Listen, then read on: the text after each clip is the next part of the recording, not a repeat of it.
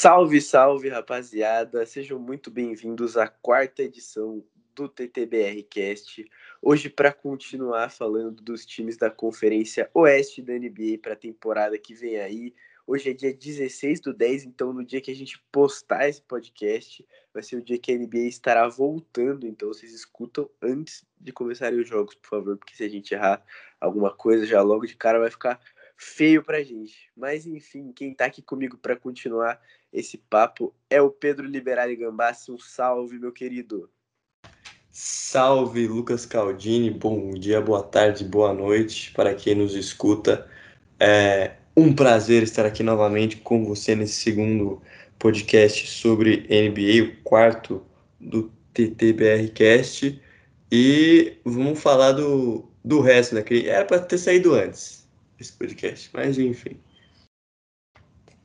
É, digamos que a gente teve problemas técnicos na nossa cabeça, né? Não foi nem problemas técnicos é, de qualquer outra coisa, mas enfim, não vem ao caso, né? Vamos começar aí é, a falar do que interessa, como você mesmo sempre disse, vamos ao que viemos. E começamos pelo Minnesota Timberwolves, né? Uma maneira meio é, não vou falar chata de começar o programa, mas porque é importante falar de todos os times, né? Mas o Minnesota é uma franquia fadada ao fracasso aí. Eles já uh, vacilaram alguns anos atrás, uns bons anos atrás, quando tiveram uh, o talvez maior jogador da história da franquia até hoje, que é o Kevin Garnett, e não conseguiram montar um time bom ao redor dele. Agora tem o Carl Anthony Towns, que é um jogador já consolidado, mas a franquia não consegue ir para frente, não consegue vencer jogos, não consegue montar um time vencedor. E isso pode se tornar um problema, né? Ninguém gosta de ficar num time onde você vai perder pro resto da carreira. Porque, por exemplo, a gente tem o caso do Lillard, por exemplo, que é, nunca chegou numa final, mas já chegou numa final de conferência, vai praticamente todos os anos aos playoffs. Agora, o Minnesota Timberwolves é todo ano a mesma coisa, todo ano a mesma draga, né? Então, será que esse ano a gente espera alguma evolução aí da equipe ou vai continuar no mesmo limbo aí que está há alguns anos? É, é meio incerto, né, esse futuro do Minnesota. Uh, porque o Carl Anthony Towns sofreu com problemas pessoais, aí isso talvez tenha influenciado na queda de desempenho dele. Obviamente, os números uh, ainda são bons do Carl Anthony Towns, né, porque ele é um, um pivô uh, bem, bem uh, como posso dizer, bem. É bom. Ele é um bom, um bom pivô. É, o melhor pivô do Minnesota desde o Kevin Garnett, como você disse, uh, que provavelmente vai ser o melhor da franquia por bastante tempo. Não vejo o Anthony Towns no mesmo nível, mas é um bom pivô. E tem o Anthony Edwards, que pode se desenvolver ainda, é um segundo anista, né? vai para o seu segundo ano na, na NBA. É, e o, o D'Angelo Russell, né? Será que ele fica? Vários rumores. Uh, sempre que tem rumor envolvendo troca do Minnesota, ele está saindo por alguém. Uh, tem também talvez o Ben Simmons, que pode chegar aí pro, pro Minnesota via troca, e aí uma troca que envolveria provavelmente, na minha opinião, o D'Angelo Russell, porque eles não vão abrir mão do Anthony Edwards, uh, muito menos do que o Anthony Towns, nem precisa, né, porque lá em Philadelphia tem o Embiid, mas é um, assim, é pro futuro ainda esse time. Esse time, a gente sempre fala, ah, daqui cinco anos vai estar tá bom, daqui cinco anos vai vencer, daqui cinco anos, e nunca chega esse quinto ano, né? Tá sempre no processo. É, foi assim enquanto o Zach Lavine jogava lá, enquanto o Jimmy Butler jogava lá. É, então, acho que parece que tá sempre faltando alguma coisa para esse time do Minnesota. Sempre falta aquele passo a mais da franquia, é, o general manager também se envolveu em polêmicas, né? Traiu a esposa com uma funcionária do, do time, então é um pouco complicada essa situação. E esse general manager, ele era querido pelo, pelo elenco, né? Principalmente pelo Carl Towns. Enfim, é, é incerto. Eu definiria como incerto o Minnesota Timberwolves. Pode ser que, novamente, daqui cinco anos, esse time seja alguma coisa, porque agora sim eu não vejo o Minnesota competindo uh, por por nem por playoff, se bobear. Por play até pode ser, mas por playoff, com certeza não.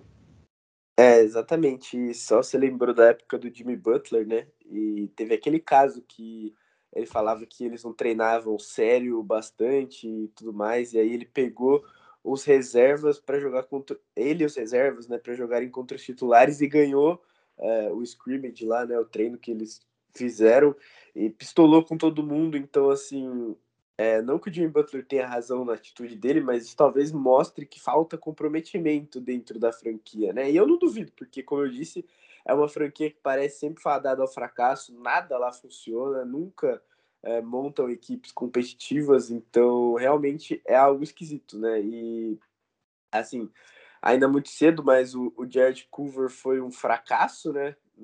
Muito abaixo do esperado. Talvez porque o Minnesota não tenha sabido utilizá-lo também, né? Tem muito esse ponto. Vamos ver se ele consegue prosperar agora é, em outro lugar. Mas para não fugir muito do assunto, assunto Minnesota, é um time muito jovem, como você mesmo disse. É, o único jogador acima dos 27 anos é o Patrick Beverly, com 33, mas que também nem é nada demais, não é um jogador que se espera muita coisa mais, né? Talvez no máximo trazer uma experiência para esse time. É um jogador que já jogou playoff, tem bastante experiência nesse ponto, é um bom defensor, é um cara que você gosta de ter no time e odeia jogar contra, né? Então talvez ele possa trazer é, um ânimo diferente, mas assim não dá para o Minnesota ficar esperando mais cinco anos, mesmo sendo um time muito jovem, porque querendo ou não, o Carl Anthony Towns Carl Anthony Towns principalmente, né? Porque o DeAngelo Russell é um, uma peça importante, mas é, o Carl Anthony Towns é a franquia nesse momento e ele tem 25 anos. Se você esperar mais cinco, ele já vai ter 30. Então eu acredito que ele queira competir aí logo, né? Porque os jogadores cansam de ficar nessa situação. A gente já viu várias vezes vários exemplos de jogadores que cansavam de não estarem em times vencedores. E assim, alguns jogadores cansam ainda chegando aos playoffs, tendo a oportunidade de pelo menos disputar alguma coisa. Imagina o Carl Anthony Towns que está na, na degola ali todo ano, no limbo dos piores times da Conferência Oeste e até da Liga todo ano, né? Então, para mim, é, esse é o mais preocupante para o Minnesota, porque a gente percebe que o, que o Carl Anthony Towns gosta é, da cidade, ele tem um apego com o time, é, o time faz tudo por ele, mas assim, tem jogador que não quer ser lembrado como o cara que passou o ano, o ano não, a carreira inteira e uma franquia que nunca foi para frente, né? Então, o Minnesota tem que se preocupar com isso, eu acho, tem que se preocupar em pelo menos mostrar melhora nessa temporada, é, tentar ser um time um pouco mais consistente do que foi ano passado, melhorar a defesa que foi uma das piores da liga no ano passado também. É, no final da temporada, eles até demonstraram que poderiam jogar um pouco melhor, bateram de frente algumas partidas com alguns times da liga, mas é aquela coisa, né? Fica sempre aquela esperança. Será que na temporada que vem a coisa vai ser melhor, né? Então, vamos ver. Você espera aí o que do time Wolves no geral e quantas vitórias aí para a equipe essa temporada? Eu espero que se desenvolva um pouco, né? Você citou aí o Cover, tem também o Okog, né? Que é um, um outro bom é, prospecto, digamos assim, para o futuro do, do Minnesota, que pode contribuir. Uh, então eu espero um desenvolvimento desses jovens e o tal saudável, né? E também uh, ele sofreu, como disse, com problemas pessoais. A mãe dele veio a falecer, né? De Covid ano passado, temporada passada. Então isso mexeu bastante com ele. Tinha até alguns jogos que ele parecia não estar tão interessado, uh, e obviamente é justificada, né, essa, esse desinteresse é justificado pela perda da mãe, obviamente. Mas uh, eu espero um desenvolvimento desses jovens, como disse, e o, o Carl Anthony Towns voltando ao desempenho que ele teve em temporadas passadas. Porque os números são quase os mesmos. Ele vai entregar quase uma média de duplo-duplo por temporada para você, mas é, a questão é o desempenho mesmo, o quanto ele pode desempenhar bem, e acredito que ele pode desempenhar muito bem. Então, uh, mesmo assim, mesmo com esse desenvolvimento, eu acredito num, na temporada ainda de, sabe, uh, dores do crescimento, que a gente fala muito na NFL, digamos assim. Então eu daria 27 vitórias para esse time do Minnesota Timberwolves. É, eu acredito que é um time que também não deve passar das 30, no máximo umas 32 vitórias, mas é, é difícil, né? Parece que as coisas lá não funcionam. Mas bom, chega de falar de Minnesota, chega de falar de um time aí. Você não vai dar palpite? Ah, exato, você disse? É, mas é que você não falou. Você falou pode chegar às 32 Tá bom, tá bom. 29, 29 vitórias, então, para Isso. o Minnesota Timberwolves. Já que você cobrou. Obrigado. Eu, eu, não vou ficar em cima do muro, então. Mas, bom, chega então de Minnesota Timberwolves. Vamos falar um pouquinho agora de um time que é interessante e tem algumas narrativas interessantes entrando aí para essa próxima temporada, né? Vamos falar do New Orleans Pelicans. A gente sabe que tem uma narrativa muito complexa em cima do Zion Williamson, que é um dos jogadores é, mais hypados, que chegaram mais hypados na, na liga. É, talvez seja desde o LeBron, em 2003, assim, é, um dos caras com mais hype. Teve o Anthony Davis em 2012, que era uma pique, primeira escolha, né, certeira, mas ainda assim eu acho que não tinha esse hype que teve em cima do, do Zion Williamson. Ele tá gordo, né, nada contra, porque eu também sou gordinho, mas ele é um atleta profissional. é bom. mas ele é um atleta profissional da NBA, né, ele é, é pago para isso, treina demais e assim, eu tava vendo uma foto de comparação dele de 2019 2021 e em 2019 ele já era enorme, só que ele era ele era bem definido, forte, agora ele tá realmente gordo assim, é, papudo, não tá bonito não. Então, assim, tem que ver se ele tá infeliz lá, né? Porque ele já deu a entender que também não tá tão feliz. Eles não conseguiram alcançar nem o play-in ano passado. É, o talento até tem no elenco, né? O Brandon Ingram é um jogador que se desenvolveu muito das últimas duas temporadas para cá. É, é, um borderline All-Star aí, pode até brigar por isso essa temporada, tentar entrar no, no All-Star aí. É, trouxe o Jonas Valanciunas, que para mim é um upgrade em relação ao Steven Adams. Perdeu o Lonzo Ball, né? Que foi para o Chicago Bulls na Free Agents. Mas tem alguns jogadores interessantes. Nikhil Alexander Walker é um bom prospecto também. Uh, o Kira Lewis Jr. não mostrou muito ainda, talvez tenha mais tempo de quadra agora que o Bonzo foi embora. Uh, tem o Didi brasileiro, né? Não podemos esquecer do Didi Lousada também. E tem um novato interessante no Trey Murphy, the third, né? Trey Murphy, terceiro. Eu nunca sei como falar o nome desses caras que tem o, o terceiro aí, mas ele foi bem na Summer League, né? Despertou alguns olhos aí, pode até brigar por um time all Hulk. E tem o Josh Hart, que também é um, um guard interessante. Tem o Jackson Hayes, que é um center que se espera muito. É, se espera que ele tenha logo uma breakout season, assim. Isso ainda. Sideshow Bob. É o Sideshow Bob. é verdade, parece. É idêntico. Parece bastante. Mas. Então vamos ver. Se tudo correr bem, as coisas começarem a engrenar lá em New Orleans, eu acho que eles podem brigar pelo play-in, tentar se classificar para os playoffs no, playoffs no final da temporada. Mas o que, que você enxerga aí para essa temporada do New Orleans Pelicans? Ah, não sei. Eu acredito que brigar para o play-in, eu vejo talvez times, 10 times melhores que o Pelicans. Uh, inclusive o Sacramento Kings, que vai ser um, um assunto uh, mais para frente, porque o Zion tá machucado, inclusive, é, machucou o pé sem tempo de volta estipulado, uh, então vai ser avaliado daqui a duas semanas, então vai perder duas semanas já de, de temporada regular. Uh, ele que agora vai ter companhia do Valanciunas, do Garrafão, que é melhor que o, que o Adams, melhor principalmente ofensivamente que o Adams. Uh, perdeu o Lonzo, mas chegou o Devontae Graham, aí eu acho que é um downgrade. Não, não sei se downgrade, né? Também porque é a mesma coisa. Uh, acho o mesmo nível de jogador. O Graham uh, pode ter uma visão pior, digamos assim, de jogo que o Lonzo, mas ele pode entregar seus 15 pontos por jogo, pode contribuir ofensivamente, é, até defensivamente também. Devontae Graham é um bom jogador.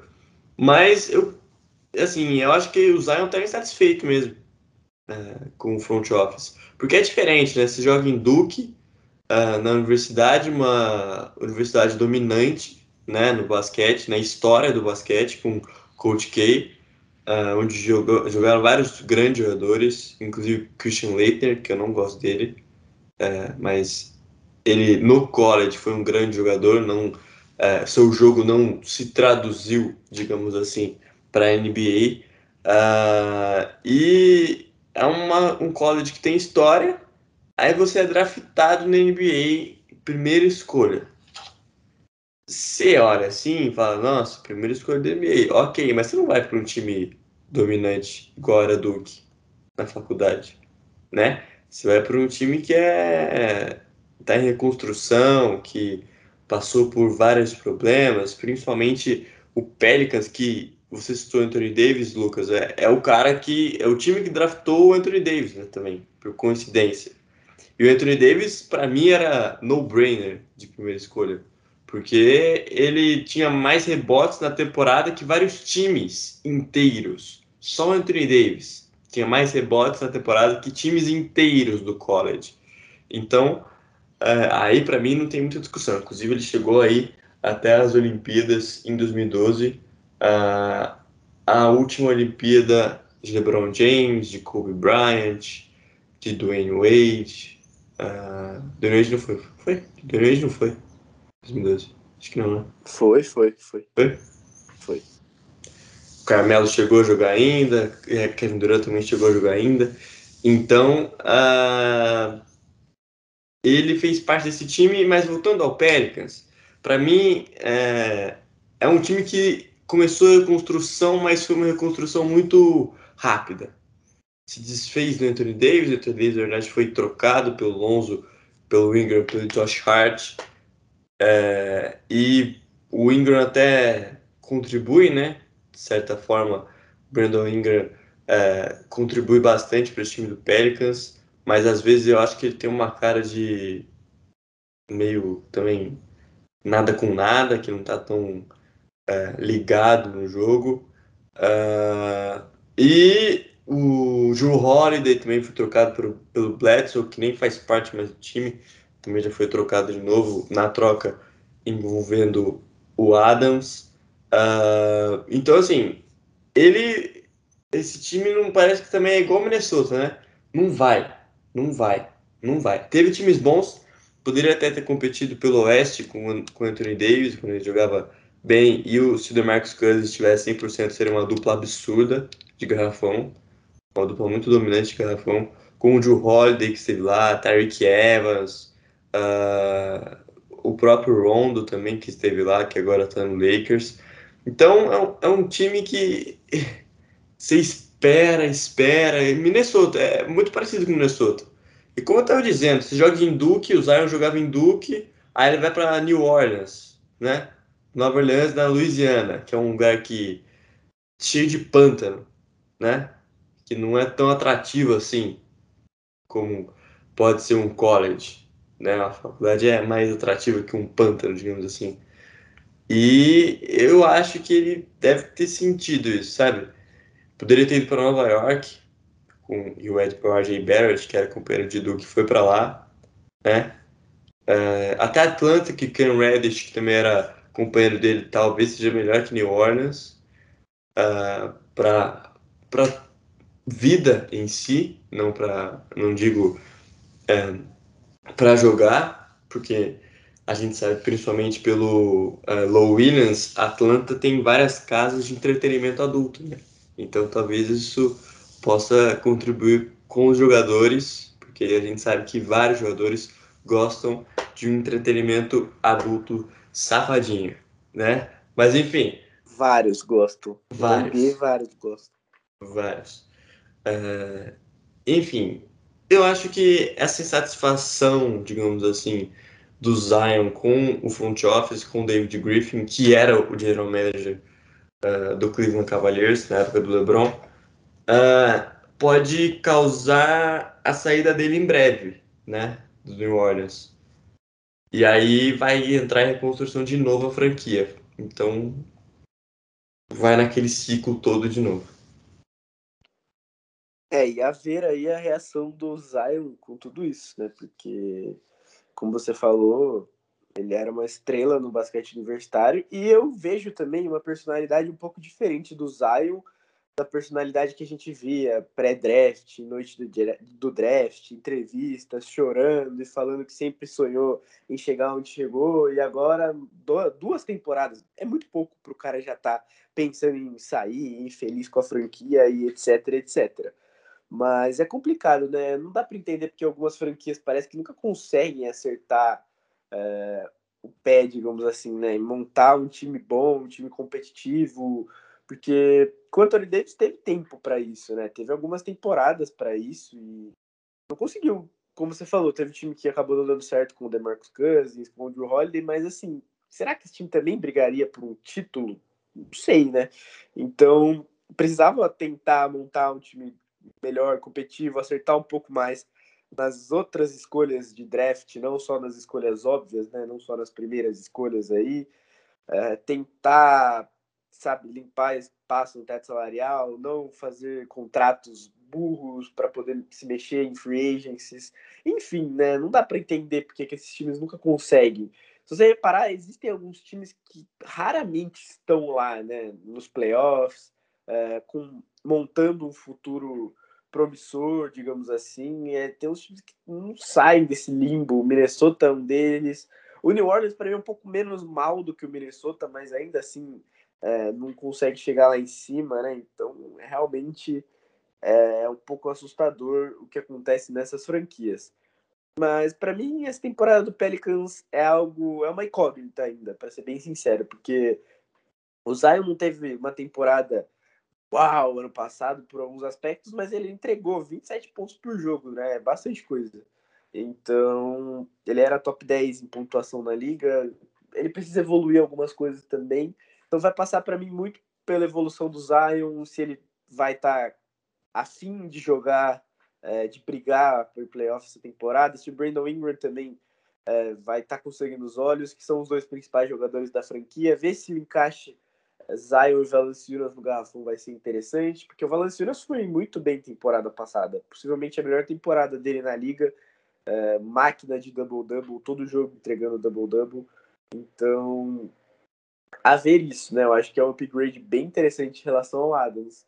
Tem que ver um pouco quem que vai armar esse time, né, com qualidade, isso também é algo que, que eu penso bastante, mas acho que é possível, sim, o Pelicans pelo menos brigar ali no play-in para tentar daí através do play se classificar para os playoffs. Mas, enfim, quantas vitórias daremos aí ao New Orleans Pelicans para essa temporada? Eu vou dar 34 vitórias para esse time do New Orleans, New Orleans Pelicans e com o Didi fazendo parte da votação. Né? O, o Raulzinho teve ontem, dia 15 de outubro, dia dos professores, inclusive, é, um jogo de 25 pontos, um jogo de pré-temporada, mas 25 pontos, então contribuiu bastante na, no jogo contra o New York Knicks, que foi decidido pelo Julius Randle num game winner no final do jogo. Uh, então, um jogo com carinha de temporada regular já. Mas eu acredito que o Didi possa fazer parte da rotação. E assim como o Raulzinho, por isso ter Raulzinho, é, ganhando espaço no elenco e ganhando mais tempo de quadra. Então, 34 vitórias, meu palpite para New Orleans Pelicans. É, vai ser interessante ver se o Didi vai conseguir ganhar espaço no elenco. O Raulzinho, esses dias, inclusive, foi bem elogiado pelo Bradley Bill, é, falou muito bem dele. E o Raulzinho realmente é um jogador que conquistou seu espaço na liga. A gente fica muito feliz, né, por, por ele representar bem o Brasil lá fora. Esperamos que o Didi consiga fazer o mesmo. Bom, eu vou colocar um pouquinho mais. Eu vou de 38 vitórias para o New Orleans Pelicans. E vamos ver, a ver aí se eles brigam pelo play nessa próxima temporada.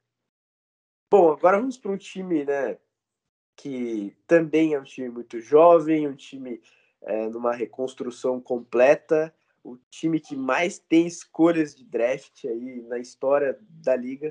Possivelmente, eu não sei, eu falei brincando, mas. Não, não é possível.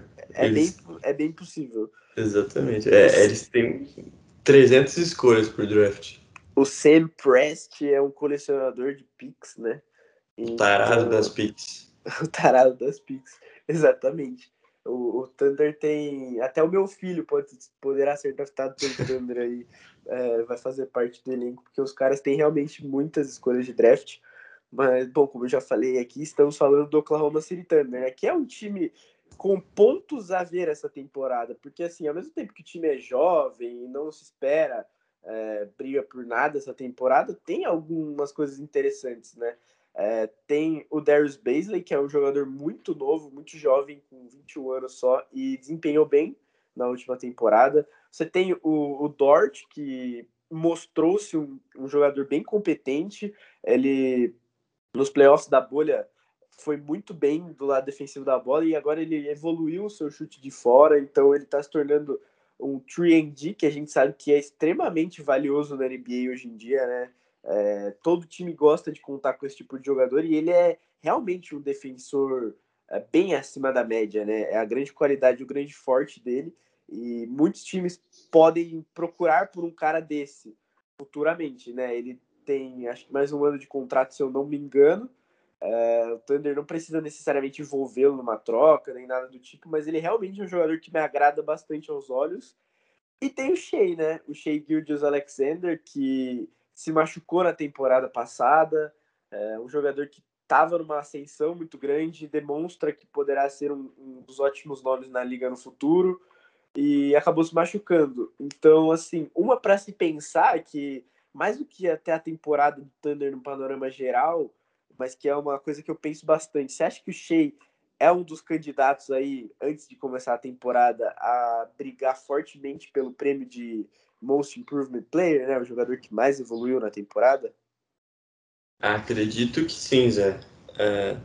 E tem que ver se ele vai permanecer saudável, né? Sofreu com lesões na última temporada.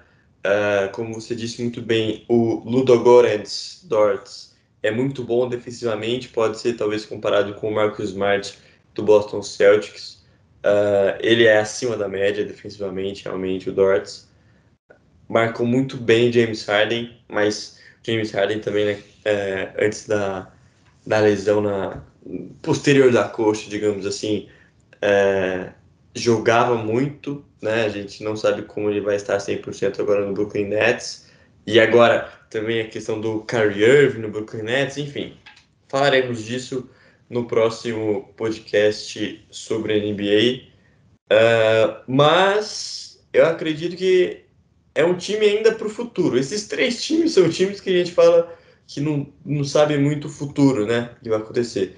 Talvez o futuro mais brilhante seja esse do OKC, porque tem o, o Shea, como você disse, Shea Gilgius Alexander, como dizia sobre Kentavious Caldwell Pope, nome de príncipe, né? É um nome que você fala tem que respirar durante o nome, é um nome bem longo, Shea Gilgius Alexander, uh, mas enfim, tem que ver, né? Eles demoliram completamente o time, aquele time uh, de 2016 até, não existe mais, né? Uh, se for pegar o 2012, então, muito menos. Mas uh, é um time que foi se desconstruindo aos poucos. Perdeu o Kevin Durant, perdeu o James Harden antes ainda, via troca com o Houston Rockets. Aí trocou o Russell Westbrook. Uh, enfim, foi um time que foi se desmontando. Tinha o Tabo Cephalosha nesse time também. Kendrick Perkins, Serge Ibaka, agora o Steven Adams. Uh, recentemente saiu há, duas temporadas. É um time que se desfez, né? Isso na NBA acontece às vezes. O time sumiu. É o que aconteceu com o Lakers, mais ou menos. É um time novo inteiro, praticamente, para essa temporada. Uh, mas é um time que, que pode evoluir para um futuro. Uh, confio no, no Shea Gilgis Alexander e no Ludogorets Dortz para fazer essa franquia é, voltar aos playoffs, voltar a competir, mas vai precisar de alguém, e talvez, muito provavelmente, esse alguém chegue via draft, né? Eles vão draftar mais uns 20 caras aí nos próximos drafts, que podem contribuir bastante. Não sei, eles vão trocar provavelmente, porque não vai ter espaço no elenco para todas as picks que eles têm para os drafts. É, exato. Eu não sei o que eles vão fazer, mas você tem várias picks, abre portas para muitas coisas. Como eu falei, o Dort deve ser um jogador de interesse de muitos times aí, que, que possivelmente briguem por título em algumas temporadas. Tem que ver o que o Thunder vai resolver em relação a ele, se ele é um jogador que, que o Thunder pretende manter ou pretende trocar no futuro com picks também, pode ser interessante para talvez tentar trazer um nome grande, é, pode ser que esse time também consiga se movimentar em algumas free agents, free agents futuras, free agencies futuras, desculpa. É, tem muita coisa a ver, né? Mas tem muitos nomes jovens. Tem o Josh Gidey, que é o calor deles para essa temporada, que pode sim brigar por pelo menos o Hulk tinha aí, porque ele é um bom jogador. É, tem vários nomes jovens, tem o Tel Melidon, Ty Jerome, o Trey Man, enfim, é um time bem interessante. São jogadores que é, ninguém ainda viu muito deles, né? E que possivelmente podem acabar evoluindo e demonstrando coisas para o futuro, é, conquistando o espaço nesse elenco. Mas eu acho que além do, do Dort e do Shea, o, o terceiro jogador para mim a se apoiar essa franquia é o Darius Baisley, que é um power forward bem interessante aí. É, tem armas ofensivas bem interessantes, pode te prejudicar de vários lugares da quadra e tem muito para evoluir ainda. Então eu acho que são os três principais jogadores atualmente da franquia aí é, para o futuro. E eu espero muito, viu? Eu acho que o Shea é o grande nome para mim a brigar pelo título de jogador que mais evoluiu, o Most Improved Player, para essa próxima temporada. Eu não consigo nem pensar num nome assim já antes de começar a season, além dele. Então, a ver essa temporada também do Oklahoma e a ver o draft que vem depois da temporada, que geralmente os drafts do Thunder têm sido interessantes e serão cada vez mais, né? Mas, bom, sem mais enrolação aqui, quantas vitórias para o Oklahoma City Thunder essa temporada? É, é, é complicado. Talvez esse Young Core se desenvolva e, né, exploda para 30 vitórias. Mas acredito que não daria 22 vitórias para Oklahoma City Thunder. É, boa. Roubou meu palpite. 22 vitórias. para o não vamos dar. 22 vitórias para o OKC Thunder. Então o TTBR Cast dá 22 vitórias. Exatamente. Não é nem você nem eu. O TTBR Cast dá 22 vitórias para o, o ia falar o Phoenix Suns, que é o próximo time. Para o Oklahoma City Thunder essa temporada. E agora vamos para o Phoenix Suns, acho que é o primeiro time desse podcast, né, que interessa bastante em questão de briga para o playoff, possivelmente até briga pelo Oeste essa temporada. É, o Phoenix Suns chegou às finais da NBA na última temporada, desculpe esse barulho aí que correu aqui perto. É, chegou às finais, teve controle das finais, teve as finais na mão, né, digamos assim, e acabou cedendo a virada aí para o Milwaukee Bucks, liderados pelo Yannis Antetokounmpo. Então, é, tem várias coisas. Esse time é um time que tem várias coisas a ver. Para mim, possivelmente é o time que mais tem coisas a ver dessa Conferência Oeste, porque eles renovaram com o Chris Paul é, por um contrato gigantesco que tem cláusulas aí que, caso o Chris Paul se aposente, outro tipo de coisa, é, o contrato enfim, esse, os lances do contrato são muito extensos para eu explicar agora, mas é uma renovação bem alta. Aí o DeAndre Ayton é, veio dizer que quer uma, contra, uma contratação, uma renovação de contrato também com o máximo para novatos, né? E eu não julgo, tá? Porque é a tendência da liga atual. Não acho que é o correto, é, é algo que mudou de, um, de uns tempos para cá, mas vários jogadores vêm conseguindo essas renovações de contrato máximo mesmo não sendo um Luca Doncic da vida, que você sabe que é o futuro da liga, não só da sua franquia, né? Então, o Michael Porter Jr., que a gente falou no podcast passado sobre NBA, é um dos grandes exemplos. E aí o DeAndre Ayton olha e fala, ah, mas todo, vários caras conseguindo essa renovação, caras do meu draft, inclusive, conseguindo essa renovação. Eu fui parte importante de um time que chegou nas finais ano passado, eu também quero essa renovação, eu não julgo ele. Agora, a questão é o que o Phoenix vai fazer, né? Porque eles também não, não se posicionaram ainda, parece que não querem, na verdade, essa renovação, é, digamos assim. Então, é algo a ver.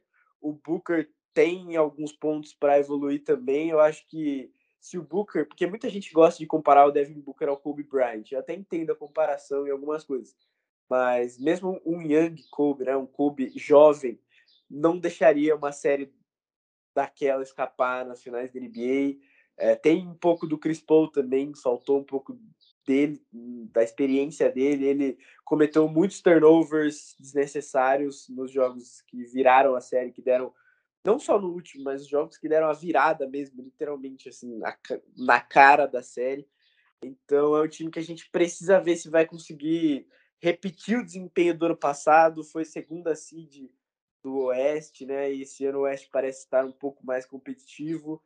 Então, Pedro Liberar e Gambassi, Phoenix Suns em 2021, 2022, repete ou vai ser um ano um pouco abaixo do ano passado?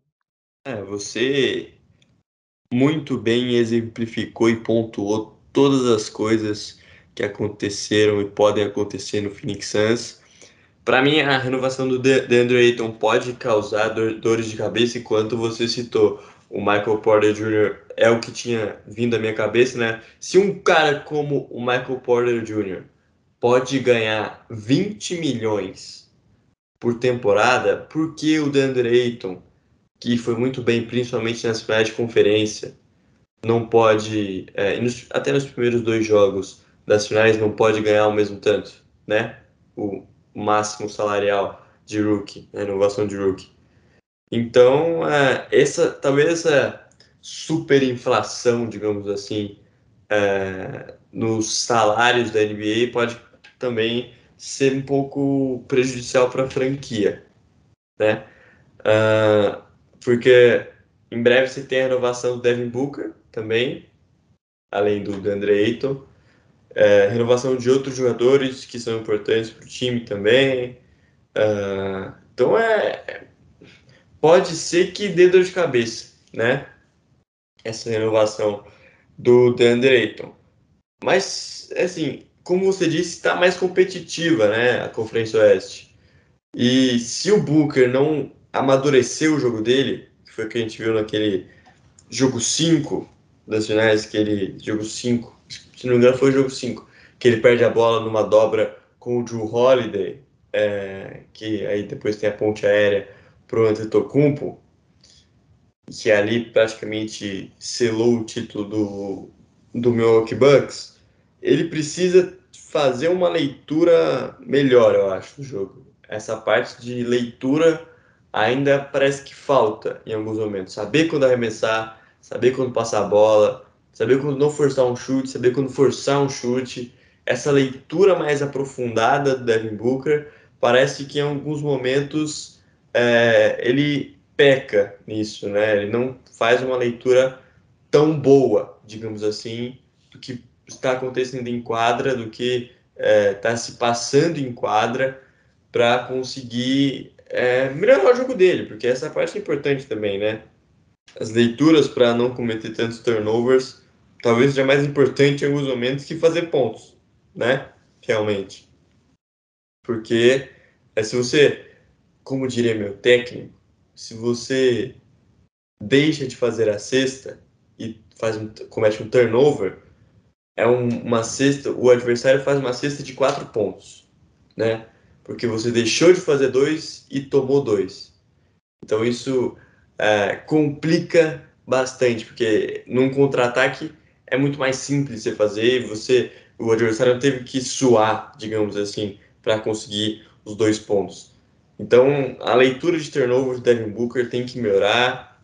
É, tem que ver se eles vão conseguir também, com o time e com o técnico Monte Williams, conseguir repetir o desempenho que eles tiveram. Foi um, além só das vitórias e de onde chegaram, o desempenho foi muito acima, principalmente na. A gente viu muito bem isso nas séries contra o Denver Nuggets e contra o Los Angeles Lakers, que eles dominaram o Lakers é, e dominaram muito mais ainda o Denver Nuggets. Então, uh, precisa ver, né? A ver. Você disse muito bem no, quando começou a falar sobre o Phoenix. Esse é um time que tem muita coisa, muitos pontos em a ver, né? Muitos pontos que precisam ser vistos ainda durante a temporada. Mas acredito numa temporada de mais de 50 vitórias para o Phoenix Suns. E não sei se repetindo o desempenho, mas acredito que podem chegar próximo disso. É, esse time do Phoenix é interessante, porque é, eu vejo duas coisas. Ou eles vão ter uma temporada, como você disse de 50 vitórias ou mais, e uma temporada boa novamente, repetir a mesma coisa. Ou, sabe o que pode acontecer? E eu não acho que é loucura é, cogitar isso. É, o colapso da, das finais acabar se tornando um colapso na franquia, porque você tem o Chris Paul, que tá com 36 anos, e ano passado ele teve uma temporada excepcional. Só que a gente não sabe se o Chris Paul vem esse ano com a mesma toada do ano passado. Eu tenho minhas dúvidas sobre isso. Inclusive, pelo que ele demonstrou nos últimos jogos das finais, ele parecia um pouco cansado em alguns momentos. Óbvio, ele teve uma off-season inteira aí para se renovar e tudo mais, mas ele já não é mais criança. E quanto tempo dura esse Chris Paul também, né? É algo a ver. É, como a gente está falando bastante aqui. Será que ele dura mais duas temporadas em alto nível? Não sei. O Devin Booker, apesar de jovem, é um cara que, como hoje você muito bem disse, precisa muito corrigir algumas coisas. E, e tem alguns momentos que, para mim, o Devin Booker parece mais o cara que seria um sidekick ideal num time vencedor do que um franchise player, um superstar que carrega uma franquia nas costas, né? Eu tenho um pouco dessa visão do Devin Booker. E você tem o DeAndre Ayton, que tem toda essa questão contratual, a gente não sabe o que vai acontecer. O Phoenix praticamente não mudou da temporada passada para essa, é o mesmo time.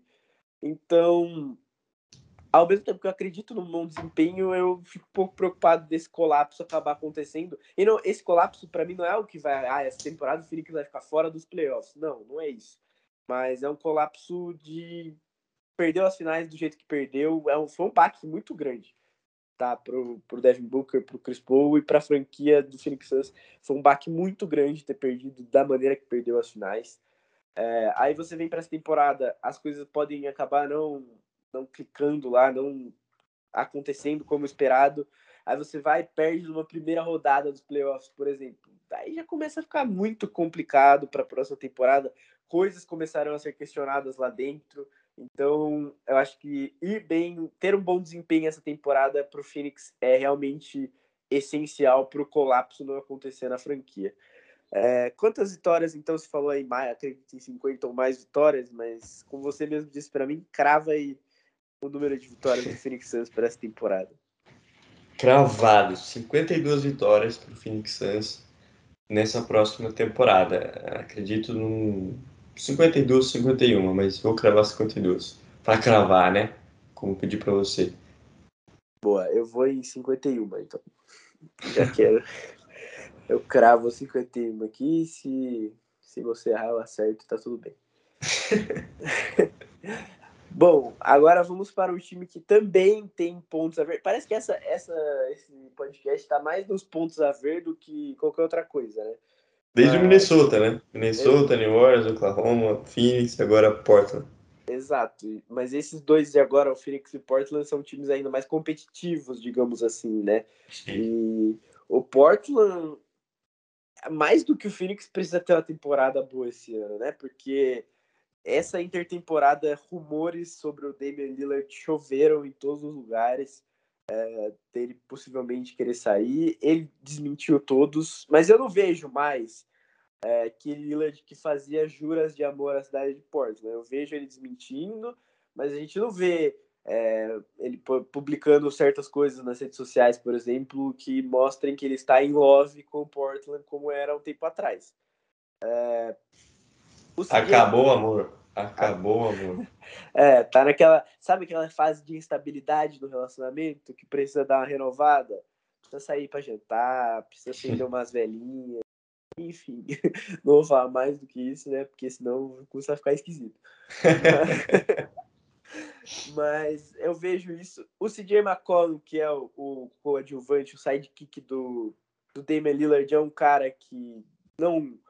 Ah, eu não acho ele ruim, eu acho ele um cara muito bom, mas não passa aquela confiança, né? É, como já esperamos dele há um tempo. Ele foi bem em algumas séries de playoffs em alguns anos passados, mas não sei, eu, eu não consigo mais, sabe, é, ver o CJ McCollum realmente contribuindo para Portland Trail Blazers dar aquele passo a mais nessa temporada. E, como você muito bem pontuou na nossa produção para esse podcast, o front office do Portland Trail Blazers, eu não vou falar que ele é péssimo, porque ele não faz nada. Né? Então ele pelo menos não faz M, não faz é, caquinha lá, mas falar também que eles fazem é, bons movimentos seria um absurdo, né? Então precisa se movimentar melhor, precisa trazer coisas, armas ao redor do Damian Lillard. É, o que ele fez nos playoffs do ano passado contra o Denver Nuggets foi um absurdo e ele perdeu a série.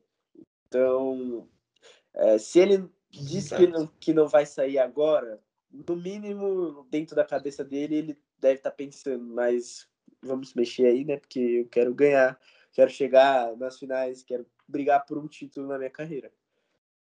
É, até quando ele aguentará esse é, essa inoperância, digamos assim, do Portland Trail Blazers, do front office do Portland Trail Blazers? Uh, como você disse, não, não só o Lillard, mas o CJ McCollum também foi envolvido em vários rumores de trocas durante a off-season, uh, que ele poderia ir para vários lugares, uh, que é um cara que ele, às vezes vai muito bem e às vezes é, é um Kuzma diferente, né? Ele joga muito bem um jogo, faz 40 pontos, aí no, no próximo ele faz 17 chutando 5 de 20 nos arremessos.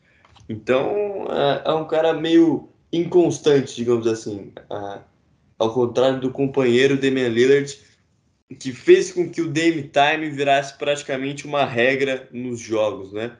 Muito pelo time não ser tão bom nos momentos decisivos, ele em vários ele tinha que carregar, né?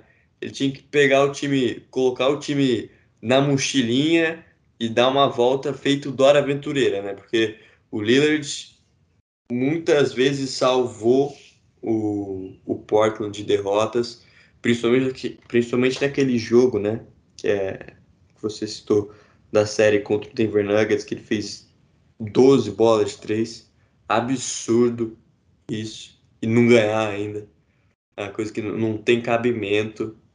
Uh, e você até fez um comentário numa live uma vez, da arquibancada, que é, não é possível. Se o general manager do, do Portland tá refém em algum lugar, né? Foi sequestrado, a família tá sendo ameaçada, porque não é possível. Ele não faz nada. Não é que ele. Nada. Perdeu o Carmelo ainda, que era uma peça importante de rotação. Uh, e parece que ele não está satisfeito com o negócio, né? Não, não tenta nada, porque uma coisa é o general manager tentar, mesmo assim não dá certo, né? Tentar trazer outras peças para o time e essas peças não se encaixarem. Mas ele não vai nada, o cidadão, né? Não se mexe. E aí, eu não sei se o Lillard está satisfeito com isso, né? Eu acredito que ele não, se, não é um cara que por isso deve sair do Portland, na minha opinião.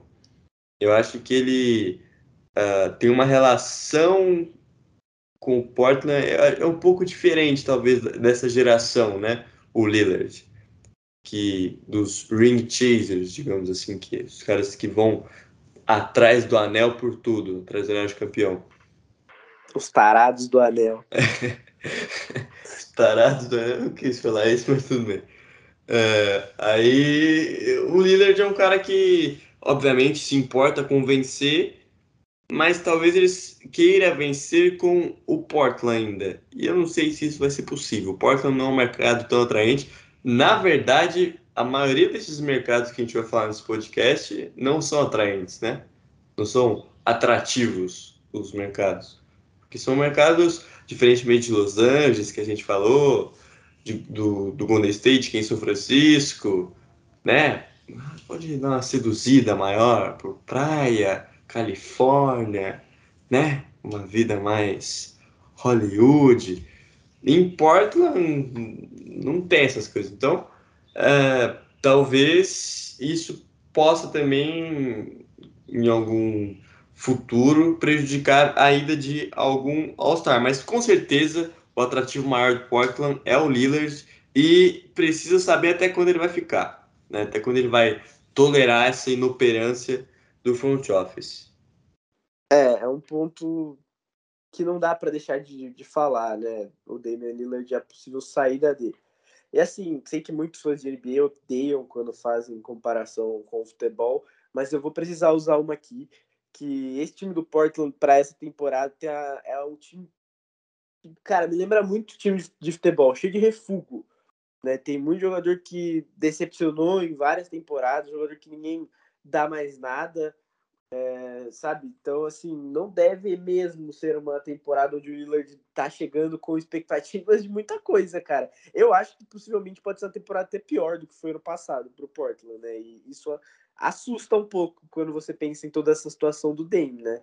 Então, não me surpreenderia se liberassem o, o general manager do Portland lá da, da situação de refém e durante a temporada ele fizesse uma troca bombástica aí na trade deadline envolvendo talvez o CJ McCollum ou coisa do tipo, né? Mas assim, cara, você olha para esse elenco e Quinn Cook, é, Ben McLemore, Patrick Patterson, Dennis Smith Jr., que decepcionou demais, apesar de ainda ser um cara muito novo, então, são jogadores mesmo que não saltam aos olhos, né? Larry Nance Jr. também é, é ok, vai, mas nada de muito interessante, né? E se você for ver, a, a, alguns jogadores da base, né, do, do Portland são jogadores interessantes. Você tem o Lillard, você tem o CJ, você tem o Yusuf Nurkic, que infelizmente sofre bastante com lesões, mas quando está saudável é um ótimo jogador. Você tem também o Norman Powell, né? Que é um bom jogador também. Então, tem peças para que as coisas aconteçam e tem peças até para trocar por elas, né? Na última temporada eles trocaram pelo Norman Powell e cederam o Gary Trent Jr., que é um jogador interessante para o futuro aí. É, acho que o Portland, o Portland não, o Toronto Raptors pode até ter estado bem nessa troca, dependendo de como será o desenvolvimento aí do, do Gary Trent Jr.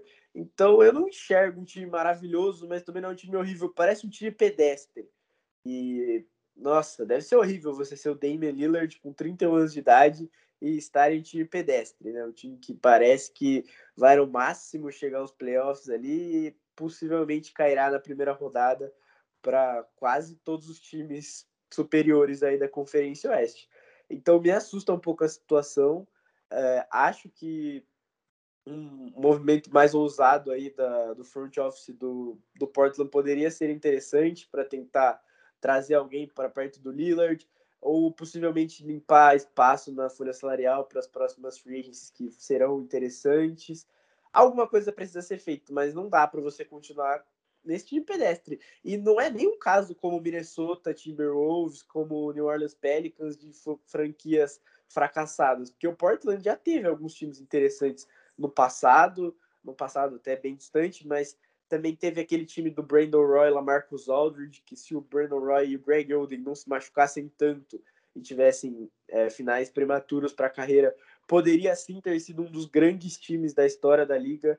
Então é uma franquia que sabe colocar as coisas no lugar, sabe montar times competitivos. Esse time do Portland, é, de Dame e CJ, já tem oito temporadas né, competindo aí no Oeste mas é competindo, não é vencendo, né? Não é chegando longe. Quando eles chegaram na final de conferência, digamos que pareceu até um acidente, né? Porque eles foram atropelados pelo Golden State Warriors. Então, é, precisa ter mais qualidade do lado do Dame. Já que a gente vive, eu não gosto muito, para ser bem sincero, eu sou um pouco é, old school, conservador, sei lá, nesse ponto. Eu não sou grande fã das panelas, dos super times, mas já que a gente vive essa liga hoje em dia é, tenta trazer grandes jogadores para jogarem ao lado do Lillard. Eu duvido que você não consiga. Quem não quer jogar ao lado do Damian Lillard, apesar do mercado de Portland não ser tão atraente, mas o Damian é um dos melhores jogadores da NBA atualmente, né? É um, talvez seja o segundo melhor armador da liga atrás do Stephen Curry, possivelmente.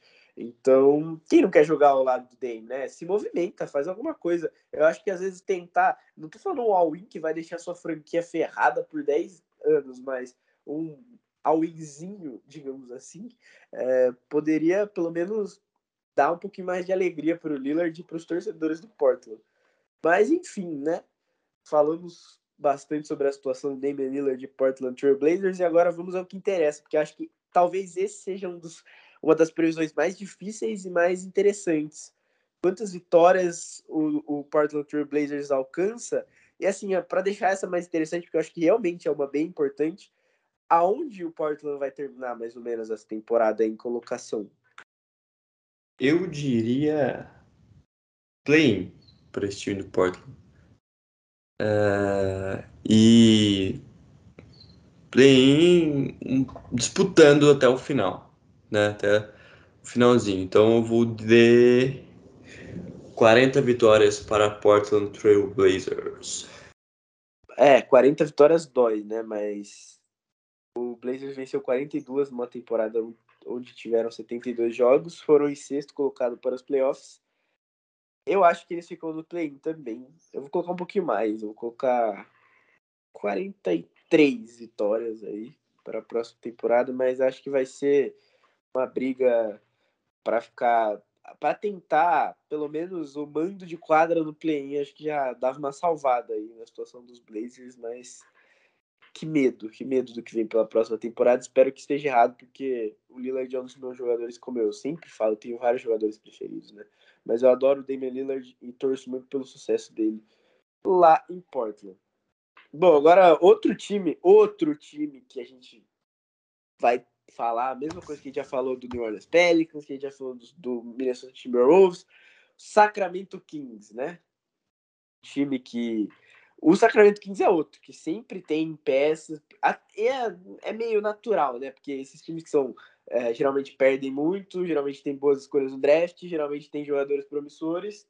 Então, meio que é uma fórmula natural, um ciclo que sempre acontece. Mas o Sacramento é um time que a gente sempre fala que vem para o futuro, com peças interessantes e blá blá blá blá blá blá.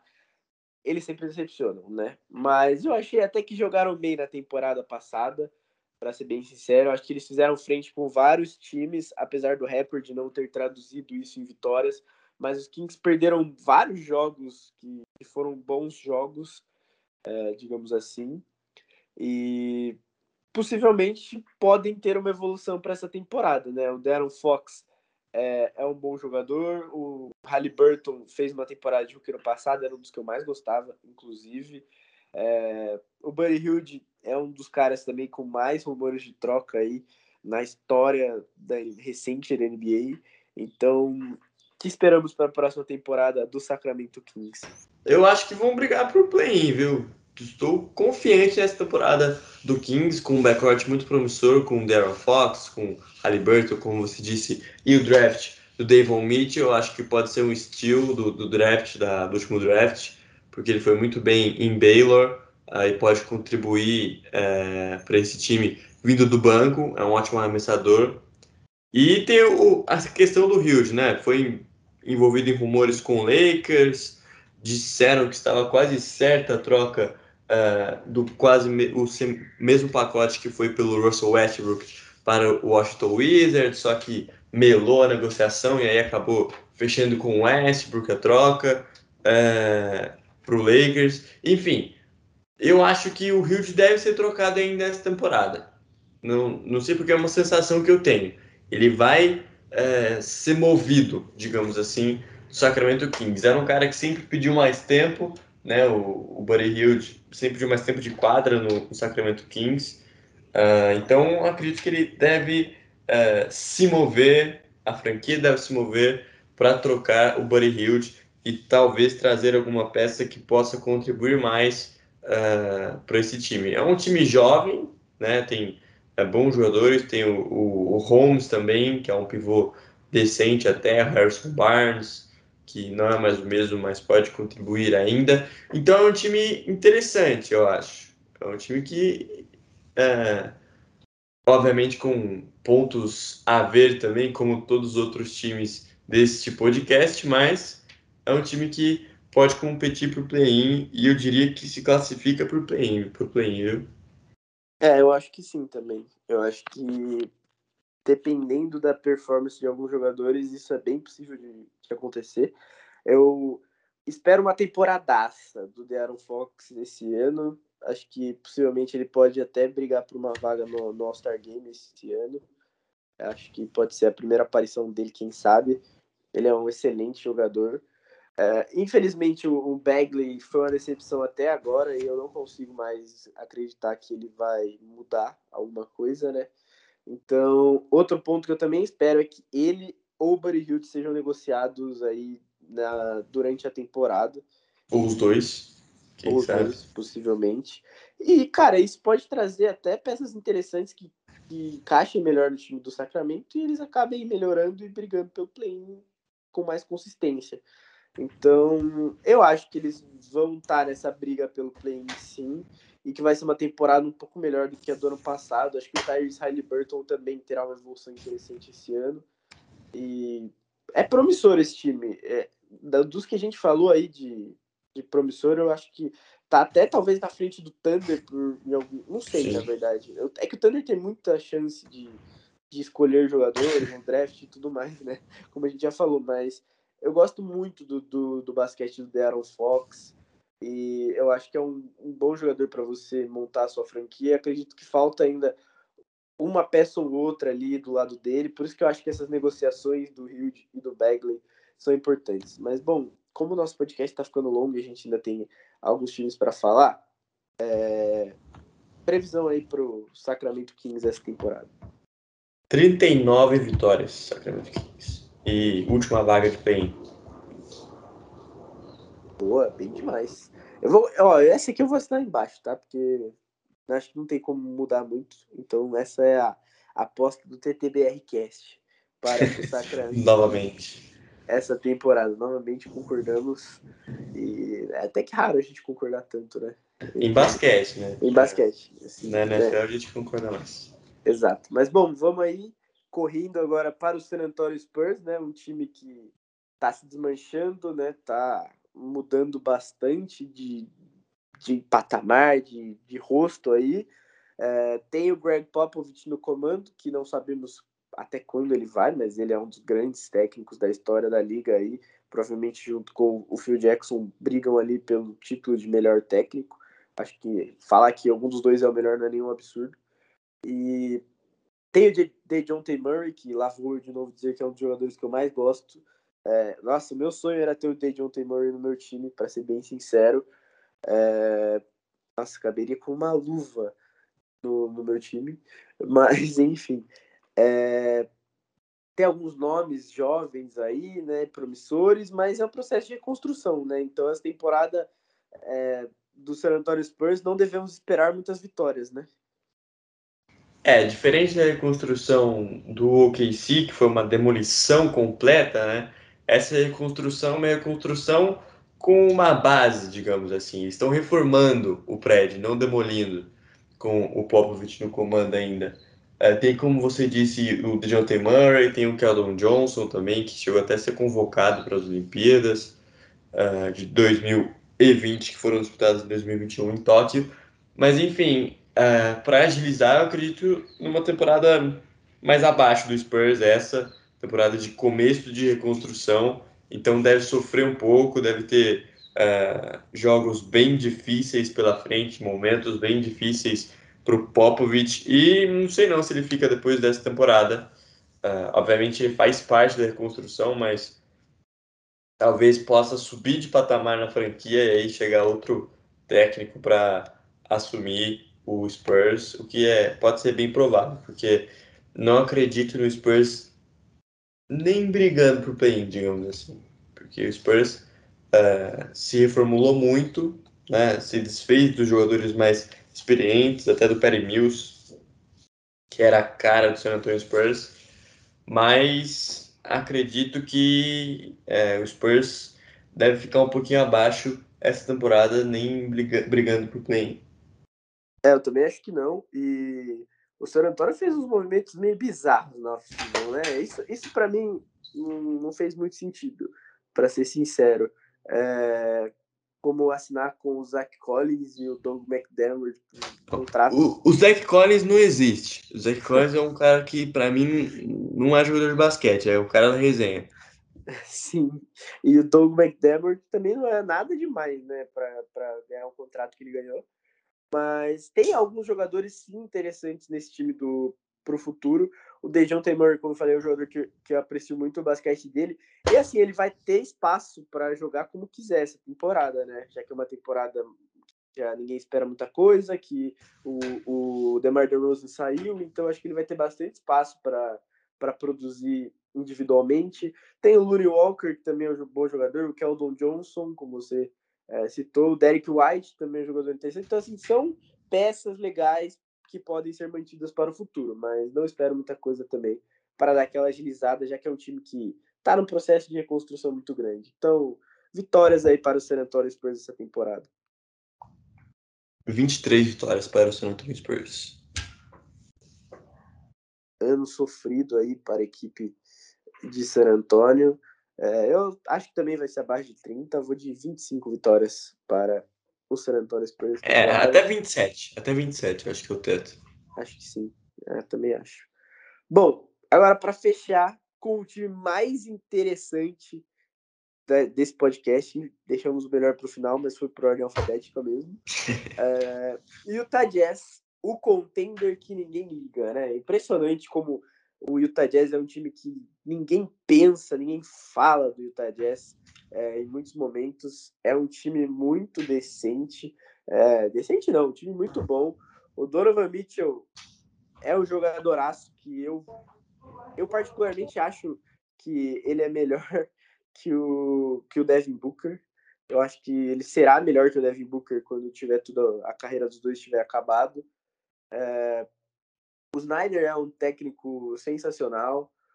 O Gobert vem de outra temporada de melhor defensor da liga e assim os números provam por A mais B que ele é um excelente defensor, é um protetor de aro muito bom, possivelmente o melhor da liga no momento. É, bom, vamos lá. Para fechar com chave de ouro esse podcast, o que a gente espera para a temporada do Utah Jazz em 2021-2022?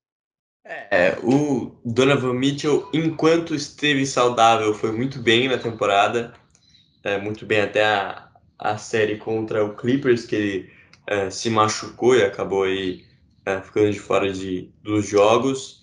Uh, mas é um, um, ótimo time, né? Com a chegada do Rudy Gay, pode contribuir numa posição que talvez faltava ali na posição 3 e 4 uh, do time do, do Jazz e ainda com a chegada dele, os jogadores que eram titulares, como provavelmente Joe Ingles uh, ou, ou, outros jogadores, podem ir para o banco e aí deixar o banco mais forte. Então, essas, esses reforços são bem importantes, porque podem mudar o nível do time, né? Mas uh, acredito, se não, não sei se repete, é a mesma coisa do Phoenix Suns, mas um pouquinho acima. Acho que o Jazz tem mais é, mesmo o Phoenix chegando à final, já que ninguém fala, ninguém liga, a gente fala e liga, porque é, o Jazz é um time que muito interessante com o Queen Snyder é, na, no, como técnico, né? Ele insistiu em alguns momentos no Gobert como jogador, né? Que ficava meio marcando o Terence Mann na, na zona morta, que não era tão bom para o Gobert, que é um ótimo defensor de garrafão e não de perímetro, mas é um time que vem evoluindo bastante com o Queen Snyder, né? Vem construindo uma cultura, digamos assim, muito boa. Então pode ser que é, esse ano ou o ano que vem eles briguem mais a valer, né? Porque o Donovan Mitchell é, tem que se manter saudável e, e acredito que ele se mantendo saudável, esse time do Utah Jazz briga lá em cima. Tem ótimos jogadores também que podem contribuir. O Jordan Clarkson, por exemplo, vindo do banco, o Joe Ingles, uh, o Mike Conley também, um armador bem veterano, renovaram com ele. Então é um time interessantíssimo, diria, esse Utah Jazz. Talvez o Utah Jazz mais interessante desde Karl Malone e John Stockton. Ah, com certeza. E até teve polêmica lá que o LeBron falou que ninguém escolheu o Utah Jazz no videogame e tudo mais. E é isso. Parece que a galera esquece do Jazz. E eu realmente gosto muito de, desse time do, do Utah. Eu acho que eles só melhoraram da temporada passada para essa. Como você falou, teve a edição do Rudy Gay, que pode jogar na 3, na 4. Aí, se se manter saudável, né? A gente sabe que ele tem uns probleminhas com lesões. É, tem o Eric Pascal também, que lá em Golden State mostrou que é um bom jogador, que é um jogador consistente na posição 4. Amigo de infância do Donovan Mitchell, inclusive. É, verdade. Então, ainda melhora a química. Trouxeram um cara que está em baixa, mas que quando, assim, vindo do banco, pode substituir muito bem o Gobert, que é o Hassan Whiteside, né? Então, assim, para mim ganhou em profundidade esse time do Jazz para essa temporada, né? Profundidade de elenco. Então, se é um time que já foi a primeira seed do Oeste ano passado, acabou caindo para os Clippers, eu acho que muito pela lesão do Donovan Mitchell. Eu acredito que eles poderiam ter vencido aquela série é, se o Mitchell estivesse saudável. Tudo bem, falaram que ah, o Kawhi não estava também. Mas aí são esses da vida, né?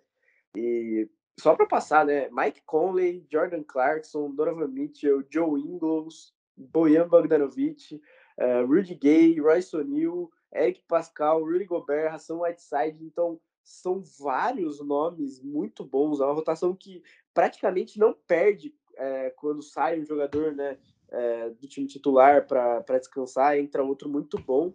Jordan Clarkson teve uma temporada excepcional no ano passado, na temporada regular, né? Produziu muito bem vindo do banco. Ele ainda tem uma tendência a chutes desnecessários em alguns momentos, né? Mas ele é um cara que, quando tá quente, é, vem do banco para para destruir na segunda unidade. O Joe Quando tá com a cabeça no lugar, né? Tem que estar tá com a cabeça no lugar. É tipo o Jerry Smith também. Sim, exato. Tem um estilo até, uma tendência parecida de jogo, é. né? digamos assim. Mas... De estilo. Sim. Mas o, o Joe Ingles também é um cara que vem muito bem do banco. Então, assim, eu acredito e muito nesse time do Utah Jazz para essa temporada. Eu acho que precisa ser mais valorizado. Eu acho que com a, a reforma gigante dos Lakers lá e o elenco recheado de estrelas e nomes bons e a volta do Clay Thompson e o Golden State é, em ascensão, o Phoenix que chegou nas cidades ano passado, deixaram o Jazz um pouco para escanteio e eu não entendo por quê. É, eu acho que o Jazz precisa aparecer mais nessas narrativas e acredito que vai sim brigar fortemente pelo Oeste essa temporada. Bom, sua previsão para o recorde e posição do Utah Jazz, que esse, esse merece, na tabela do Oeste essa temporada? Pode surpreender? Pode surpreender mas eu vou de 61 vitórias e primeira colocação da Conferência Oeste. acredito que o Utah Jazz vem forte para a temporada. Maravilhoso. Eu acredito que será também o primeiro colocado da Conferência Oeste novamente. E. Ah, 61 é muito bom, né? Vou de 62, acho.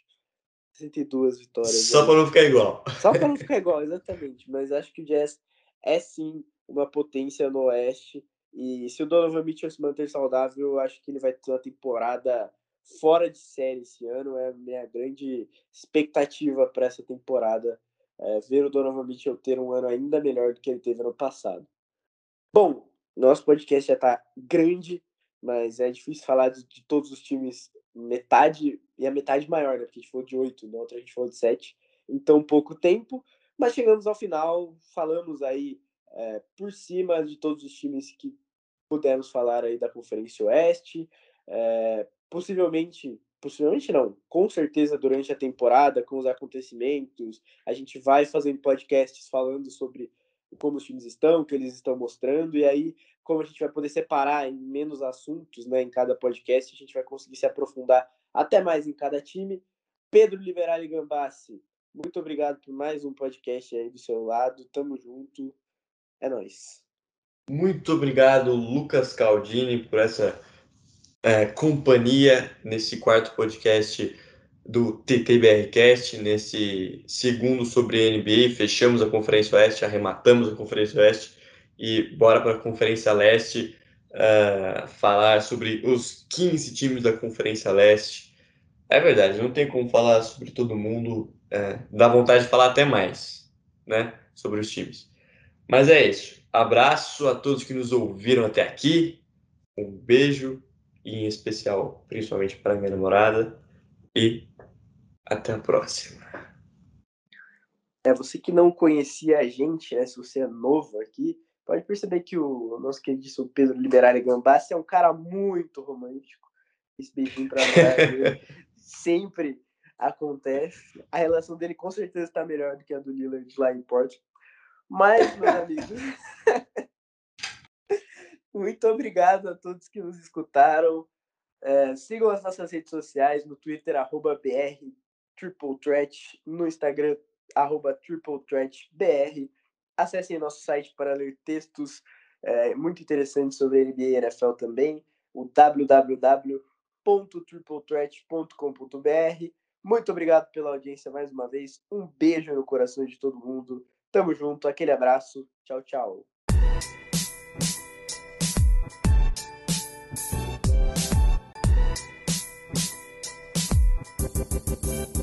Thank you.